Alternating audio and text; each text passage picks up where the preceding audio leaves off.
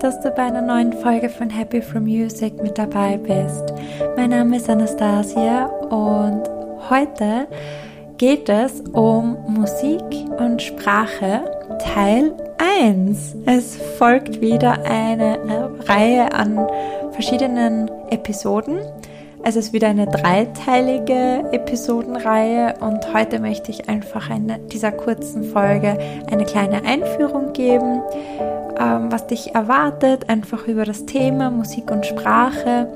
Die weiteren Folgen werden dann darüber handeln, welche Gemeinsamkeiten Musik und Sprache haben und die dritte Folge dann, welche Unterschiede Musik und Sprache haben. Tatsächlich ist das gar nicht so offensichtlich. Es gibt ziemlich spannende Facts und die möchte ich mit dir teilen. Und ja, außerdem kleiner Hinweis, also ich habe über das Thema eine Arbeit geschrieben, eine äh, Abschluss-Bachelorarbeit in meinem Musikwissenschaftsstudium und genau und ziehe diese auch heran.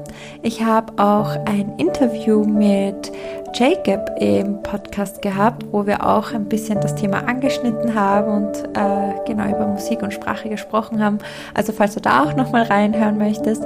Und würde sagen, ich lege los.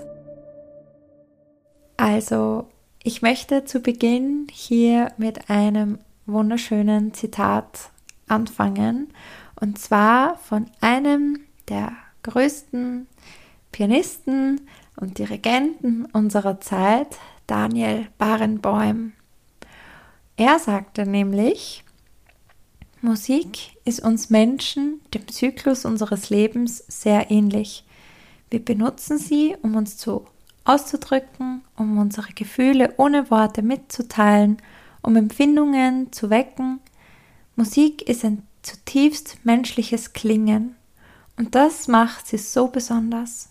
Sie gehört zu uns wie die Sprache, wie unsere Gefühle, wie unser Leben. Und deshalb gibt es vielleicht doch einen Satz, mit dem man die Musik beschreiben kann. Musik ist Leben. Ich fand diesen Satz oder diese Sätze so schön und so zutreffend und auch so passend zu dieser heutigen Folge und dachte, ich muss ja, dieses Zitat mit dir heute teilen. Und ich gebe Daniel Barenboim hier auf jeden Fall recht. Musik ist Leben. Und sie gehört zu uns wie die Sprache. Ja. Und ich möchte dir jetzt ein bisschen mehr über Musik und Sprache erzählen. Und zwar neurologisch erforscht ist es, dass die stimmspezifischen Bereiche in unserem Gehirn, im linken und noch stärker im rechten Temporalhirn eben ja, vorhanden sind, repräsentiert sind. Und damit wird eben ganz klar und offensichtlich, dass unsere Stimme nicht nur für Sprache, sondern auch für andere Weisen der Kommunikation sehr, sehr wichtig ist. Also wenn wir sprechen, hören die Zuhörer nicht nur das, was wir sagen, sondern auch, wie wir es sagen. Also man hört die Melodie, die Prosodie also und auch den Rhythmus unserer Sprache. Sprache und Musik sind also ganz schön verwandt. Und deswegen möchte ich da in diesem Podcast ein bisschen tiefer und ein bisschen mehr darauf eingehen, weil wir tatsächlich Sprache jeden Tag nutzen, um uns auszudrücken. Aber Musik kann uns da auch helfen, Dinge auszudrücken. Und darauf möchte ich jetzt eingehen. Und zwar Musik bezieht sich vielleicht nicht auf Sachverhalte oder nicht nur auf Sachverhalte, sondern ist sich selbst genug und spricht aus sich und für sich heraus. Und zum Beispiel, ja, ein Mensch, der, keine Ahnung, durch einen Unfall an der linken Gehirnhälfte Schwierigkeiten hatte oder beziehungsweise die ja ihm nicht mehr möglich ist, durch den Unfall zu sprechen, kann ihm aber dennoch möglich sein, zu singen. Ich hoffe, das habe ich jetzt klar ausgedrückt. Also Sprache und Musik sind nicht identisch im Gehirn repräsentiert. Das ist schon wichtig. Das heißt, ein Mensch, der eben, wie gesagt, auf der linken Ge Gehirnhälfte ein, ein Defizit aufweist und nicht mehr sprechen kann, kann dennoch unter Umständen singen.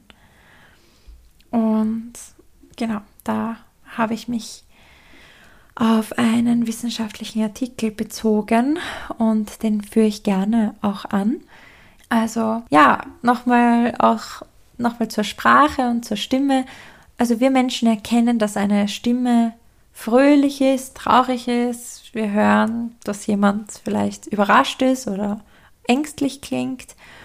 Und wir erkennen einfach auch diese Emotionalität in der Sprache. Und diese Emotionalität, also die Sprechmelodie, wird generell als universal erkannt. Und das liegt eben äh, daran, dass das Erkennen emotionaler Stimmen zu einem großen Teil biologisch-genetisch bei uns im Menschen angelegt ist. Und ja, und das ist wiederum ein Indiz, dass es tatsächlich eine allgemeingültige Definition dafür gibt, wie Musik zum Beispiel positiv, also zum Beispiel fröhlich oder eben negativ, also moll, traurig, furchteinflößend klingen kann. Und genau, die, da hat dann nämlich äh, Kölsch, der Wissenschaftler Stefan Kölsch, Professor Stefan Kölsch, gemeint, dass die subjektive Empfindung, die damit einhergeht, äh, wieder ganz ein eigenes äh, ja, Kapitel ist. Also auch ganz, ganz spannend.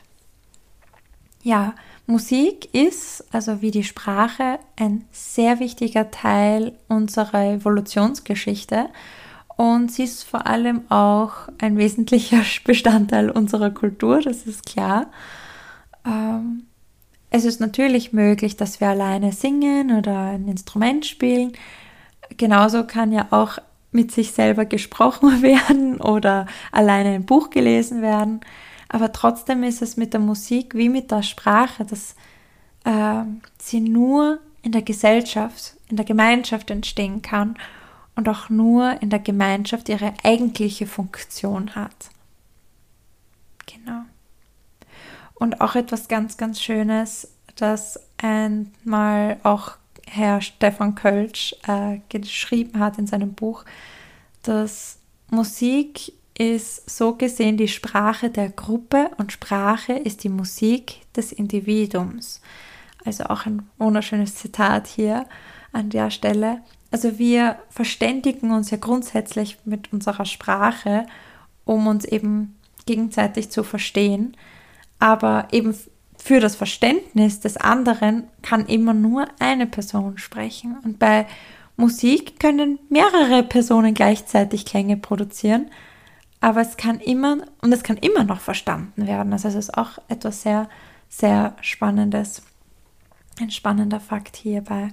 Also um langsam so das Thema auch abzurunden, hier um auch einen kleinen Einblick zu geben. Also Musik, sowohl Sprache, wissen wir alle, gehören einfach zu einer der wichtigsten Punkte und Bestandteile in unserem Leben. Also es sind beides sehr wichtige Bestandteile. Und ein menschliches Leben ohne Sprache wäre wirklich sehr schwer vorstellbar, glaube ich. Und sie dient uns einfach als ein Werkzeug, ein Werkzeug, damit wir uns verständigen können, Bedürfnisse klar kommunizieren können, also das, da spielen Faktoren wie unsere Grammatik, die Phonetik, die Phonologie, also unser Wortschatz, unser sprachliches Umfeld eine Rolle. Auch unser sozioökonomischer Status ist hier auch auf jeden Fall erwähnenswert. Und genauso auch die Intonation, von der ich eben schon vorhin gesprochen habe, die von großer Bedeutung und Wichtigkeit ist, um eben einen Diskurs aufrechtzuerhalten. Aber auch ohne Musik wäre ein Leben für uns Menschen auch eine schwere Herausforderung. Also Musik ist einfach überall. Und Musik wird auch eben als Sprache der Gefühle gesehen und hat eben auch eine sehr starke emotionale Bedeutung für uns. Und egal, ob wir jetzt eben ja, das Radio aufdrehen, Social Media herumscrollen, ähm, ja, eben im Kaufhaus sind oder Partys, feiern gehen oder wenn wir zu Hause sind und einfach nur Musik hören wollen oder im Hintergrund Musik laufen lassen möchten oder auch in der U-Bahn oder wo auch immer, Musik ist da. Musik ist einfach ein alltäglicher Begleiter und kann da uns auf jeden Fall in so vielen verschiedenen Situationen auch unterstützen und uns helfen. Und das war jetzt mal so eine kleine Einführung, Einleitung in das Thema. Auf dich wartet jetzt im zweiten Teil die Gemeinsamkeiten von Musik und Sprache, alles, was Musik und Sprache verbindet. Und dann in Teil 3 gehe ich auf die Unterschiede ein. Ich wünsche dir auf jeden Fall ganz viel Spaß beim Zuhören und alles Liebe bis ganz bald, deine Nastja.